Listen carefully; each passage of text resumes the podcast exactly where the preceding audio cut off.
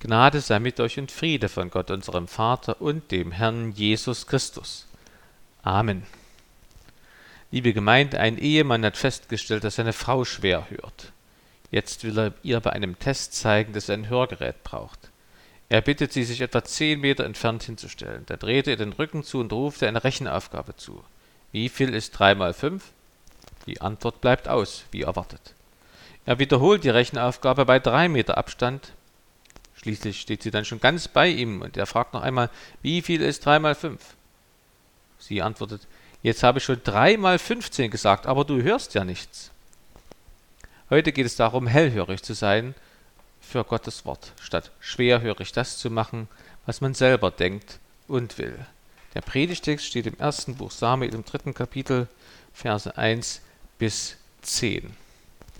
Zu der Zeit, als der Knabe Samuel dem Herrn diente unter Eli, war das Herrenwort selten, und es gab kaum noch Offenbarung. Und es begab sich zur selben Zeit, dass Eli lag an seinem Ort, und seine Augen fingen an schwach zu werden, so dass er nicht mehr sehen konnte. Die Lampe Gottes war noch nicht verloschen, und Samuel hatte sich gelegt im Tempel des Herrn, wo die Lade Gottes war. Und der Herr rief Samuel, er aber antwortete, siehe, hier bin ich, und lief zu Eli und sprach, siehe, hier bin ich, du hast mich gerufen. Er aber sprach, ich habe nicht gerufen, geh wieder hin und lege dich schlafen. Und er ging hin und legte sich schlafen. Der Herr rief abermals Samuel. Und Samuel stand auf und ging zu Eli und sprach, siehe, hier bin ich, du hast mich gerufen. Er aber sprach, ich habe nicht gerufen, mein Sohn, geh wieder hin und lege dich schlafen. Aber Samuel kannte den Herrn noch nicht, und des Herrn Wort war ihm noch nicht offenbart. Und der Herr rief Samuel wieder zum dritten Mal. Und er stand auf und ging zu Eli und sprach, siehe, hier bin ich, du hast mich gerufen. Da merkte Eli, dass der Herr den Knaben rief. Und Eli sprach zu Samuel, Geh wieder hin und lege dich schlafen. Und wenn du gerufen wirst, so sprich, Rede, Herr, denn dein Knecht hört. Samuel ging hin und legte sich an seinen Ort.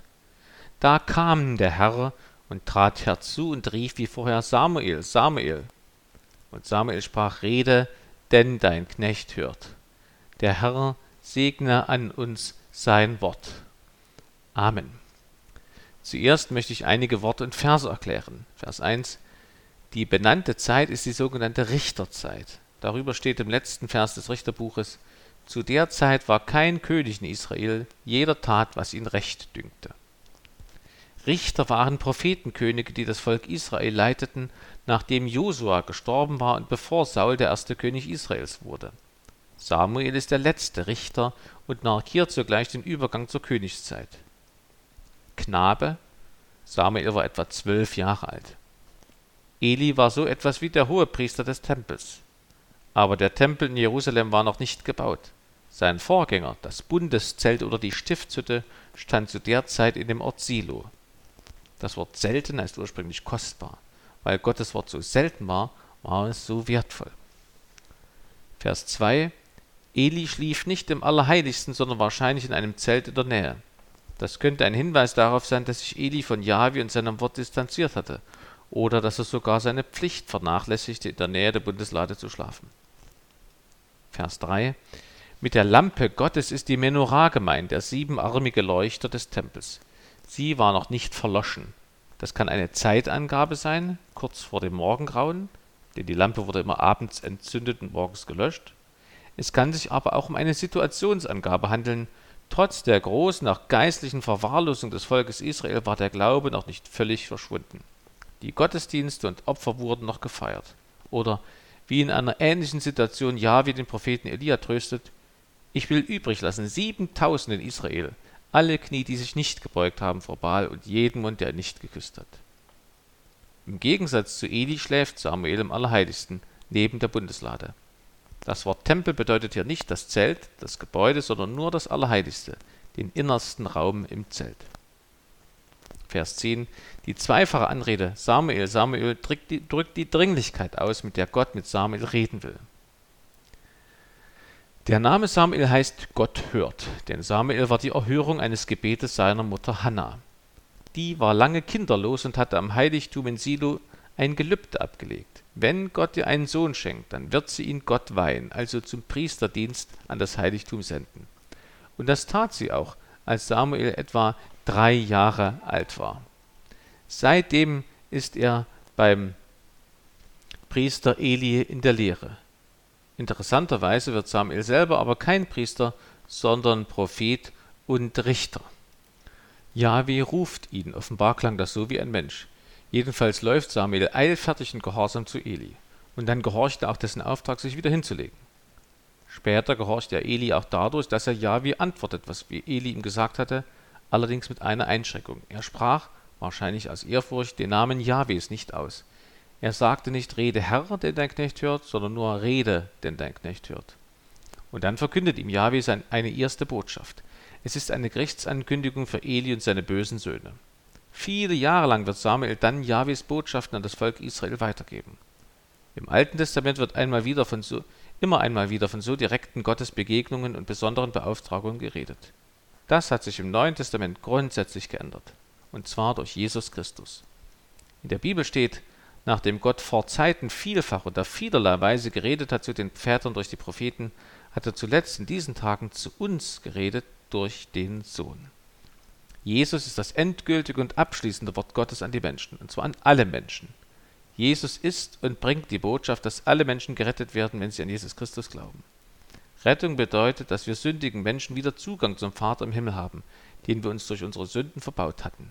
In der Bibel heißt es, durch Jesus Christus haben wir alle beide in einem Geist den Zugang zum Vater.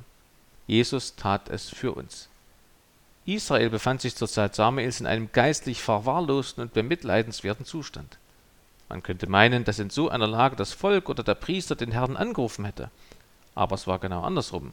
Es war der Herr, der Samuel rief. Genauso war es mit Jesus. Er tat den ersten und entscheidenden Schritt auf uns zu. Gott aber erweist seine Liebe zu uns darin, dass Christus für uns gestorben ist, als wir noch Sünder waren, steht in der Bibel. Jesus Christus hat uns den Zugang zu Jahwe ermöglicht durch seinen Tod am Kreuz.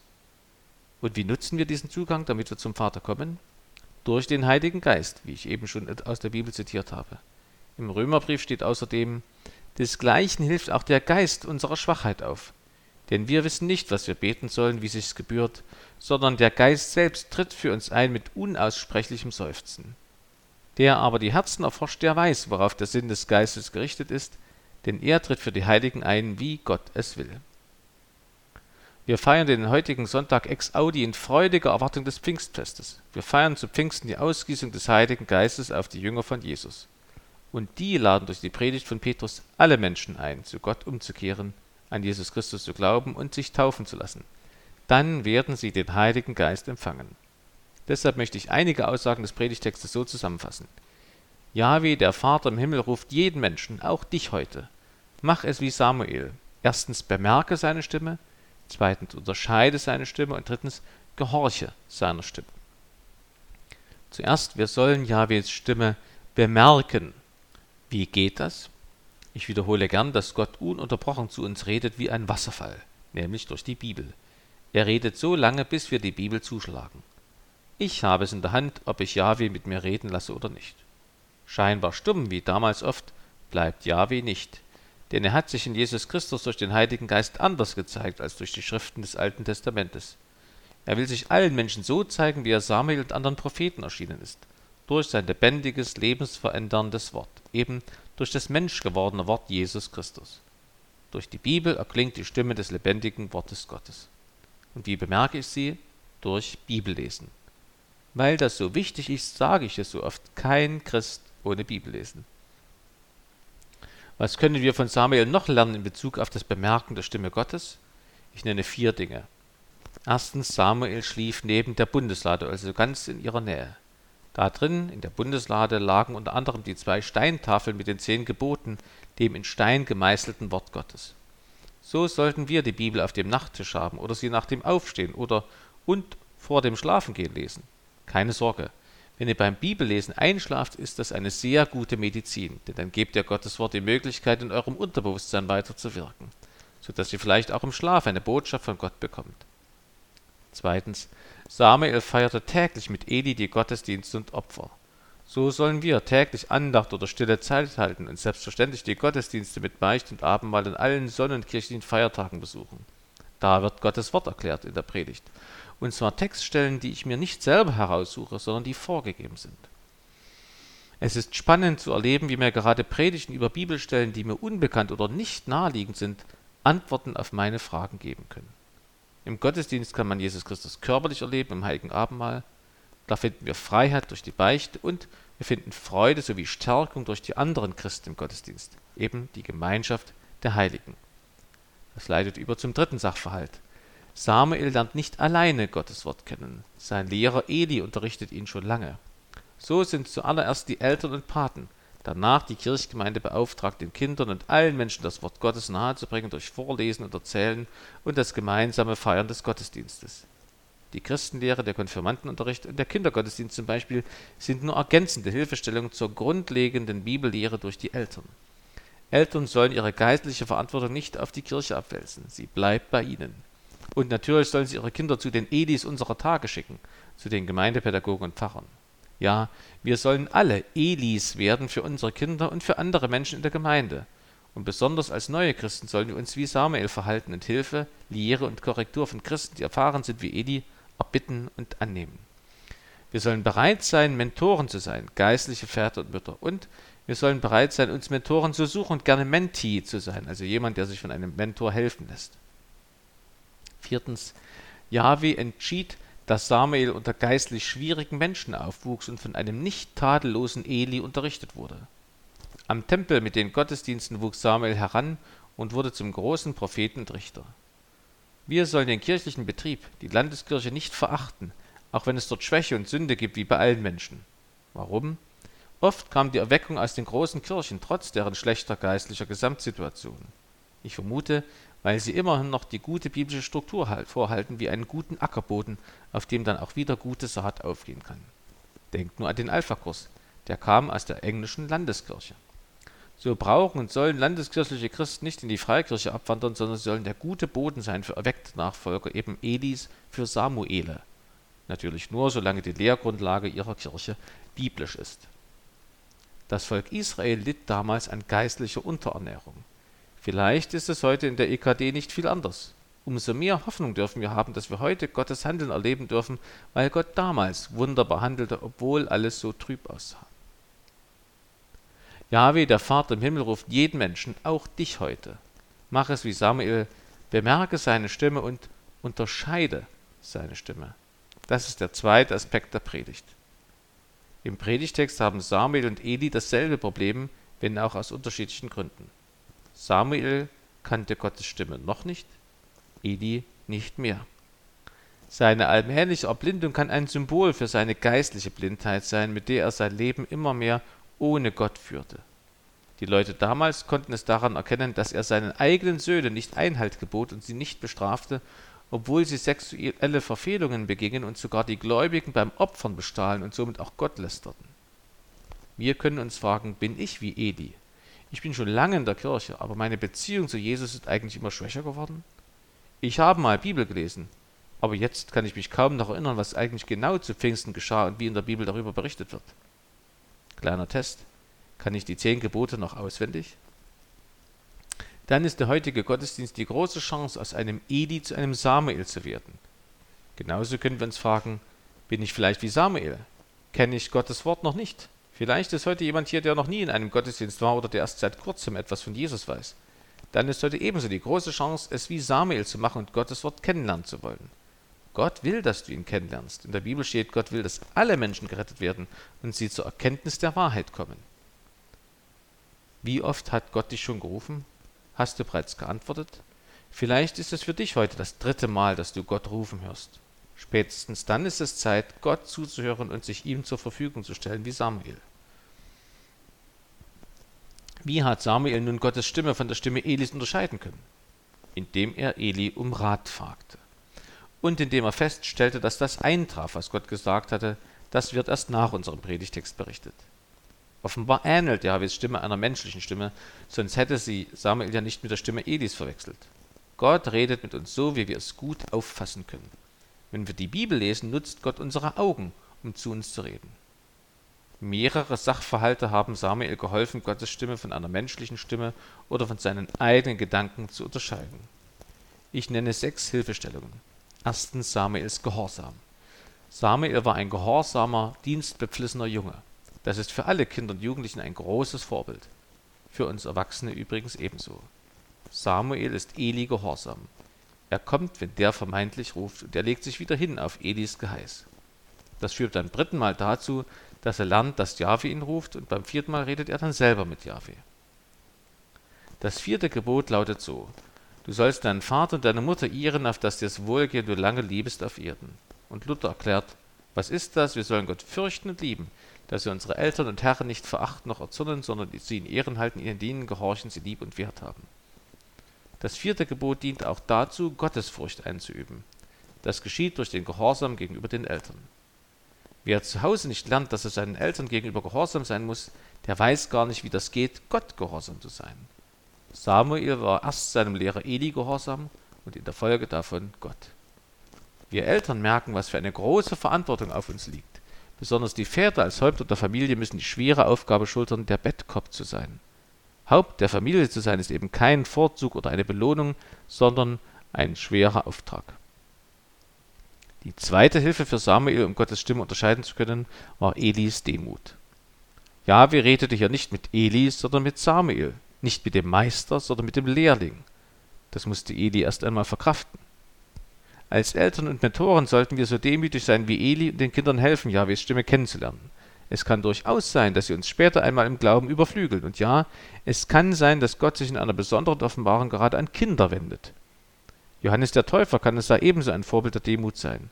Er sagt über Jesus, er ist mitten unter euch getreten, den er nicht kennt. Der wird nach mir kommen, und ich bin nicht wert, dass ich seine Schuhriemen löse.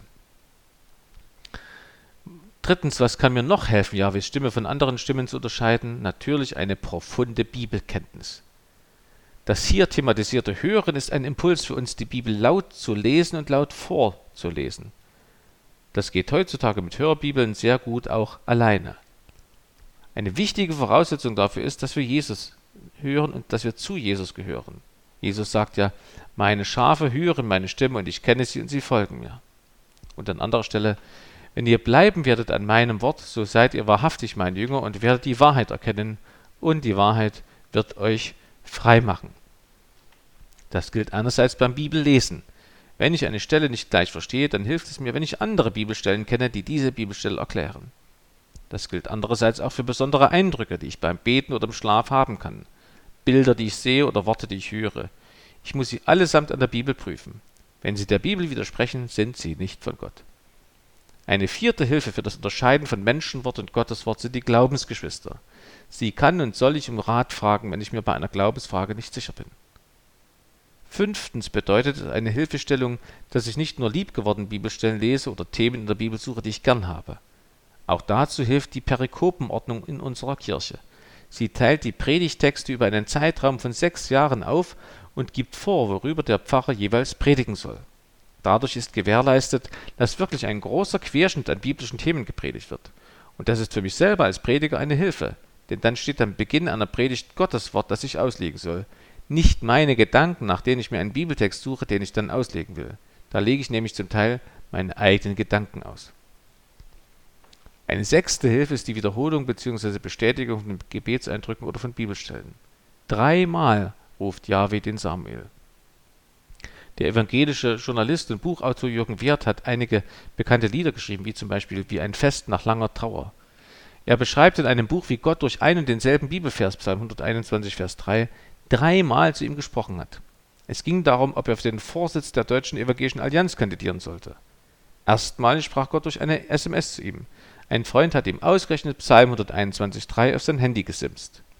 Dann erhielt er ein offizielles Schreiben mit genau diesem Vers. Und ein paar Wochen später, in einer Zeit des erneuten Zweifelns, hörte Jürgen Wert während einer CD-Produktion über Kopfhörer wieder diesen Vers, obwohl eigentlich ein anderer Psalm vertont werden sollte. Und er hat sich wohl gefragt, kann es sein, dass Gott mir David etwas sagen möchte?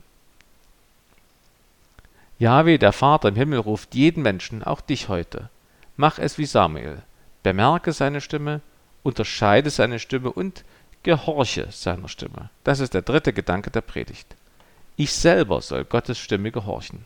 Auch kindergläubige Eltern können sich nicht auf dem Glaubensleben ihrer Eltern ausruhen. Sie müssen lernen, in direkter Beziehung zu Jesus zu leben. Nur so wird man geistlich wachsen und wie Samuel ein brauchbares Werkzeug in der Hand Gottes werden. Wenn ich mir sicher bin, dass Gott mit mir redet, dann gibt es für mich nur noch eins zu tun. Hören. Also horchen und gehorchen. Aus dem dreimaligen Hören des Wortes Gottes folgte, dass Samuel dem Worte Gottes gehorchte. Das macht Samuel dadurch deutlich, dass er sich Knecht oder Diener von Jahwe nennt. Er sagt ja, rede, denn dein Knecht hört. Jahwe, Jesus und der Heilige Geist sind Gott und Schöpfer, wir seine Geschöpfe. Deswegen hat er überhaupt das Recht, uns Befehle zu erteilen. Und aus demselben Grund geschieht unser Gespräch mit Gott nicht auf Augenhöhe, erst recht nicht von oben herab.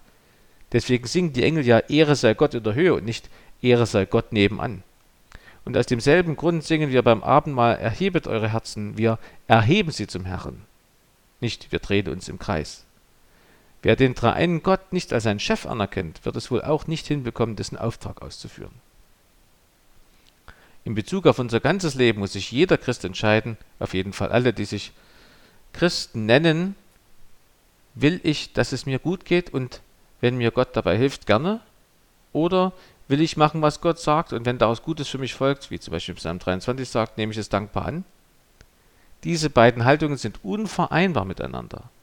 Wir redet jedenfalls deshalb mit Samuel und mit uns, weil er uns zu unserem eigenen Vorteil in Bewegung setzen will, dass wir machen, was er sagt. Ein Ausleger sagte, wenn der Mensch horcht, redet Gott. Wenn der Mensch gehorcht, dann handelt Gott. Samuel gehorchte Jahwe und wurde so zum Propheten. Für jeden Menschen hat Gott einen Auftrag und einen Plan fürs Leben. Deswegen wird unser Predigtext auch manchmal als Grundlage dafür genommen, die Berufung Gottes für die Menschen zu erklären. Wenn ein Mensch Gott ungehorsam ist, auch wenn er sich Christ nennt, dann fährt er sein Lebensauto wie mit angezogener Handbremse. Aber wenn er seine Berufung erfragt und ihr gehorcht, dann nimmt sein Leben an Fahrt auf. Ich möchte hier nur einiges wenige zum Thema Berufung stichwortartig aufzählen. Alle Menschen sind zum Beispiel berufen zur Gottebenbildlichkeit, zur Ehe eines Mannes mit einer Frau, zur Nachfolge Jesu Christi, zum Nützen und Schützen der Schöpfung. Da sind alle Berufe eingeschlossen. Beruf stammt ja von Berufung. Und alle sind dazu berufen, niemals die Gebote zu übertreten. Alle Christen sind darüber hinaus berufen, Gottes Gaben einzusetzen zum Nutzen aller, Licht der Welt, Salz der Erde und Segen zu sein und alle Jünger äh, alle Völker zu Jüngern zu machen. Achtung, die Berufung in den geistlichen Dienst wie bei Samuel ist die Ausnahme. Wie beruft Gott? Alle Menschen beruft er durch die Schöpfung, durch die Bibel, das Zeugnis der Christen und die Sendung der Kirche. Den einzelnen Christen beruft er über, darüber hinaus noch durch äußere und innere Berufung. Beide bestehen aus mehreren Faktoren, die gegeneinander abgewogen werden müssen. Zur äußeren Berufung gehören Bibel, die Mitchristen, deren Fürbitte und hörendes Gebet und Erkenntnisse und äußere Umstände. Zur inneren Berufung gehören die Stimme des Heiligen Geistes, das Gebet, ein Eindruck, Hören und Gewissheit. Liebe Gemeinde, Yahweh, der Vater im Himmel, ruft jeden Menschen. Macht es wie Samuel, bemerkt seine Stimme, unterscheidet seine Stimme und gehorcht seiner Stimme. Lasst uns jeden neuen Tag beginnen mit der Haltung Rede, Herr, denn dein Knecht hört. Amen. Und der Friede Gottes, der höher ist als alle Vernunft, der bewahre eure Herzen und Sinne in Christo Jesu. Amen.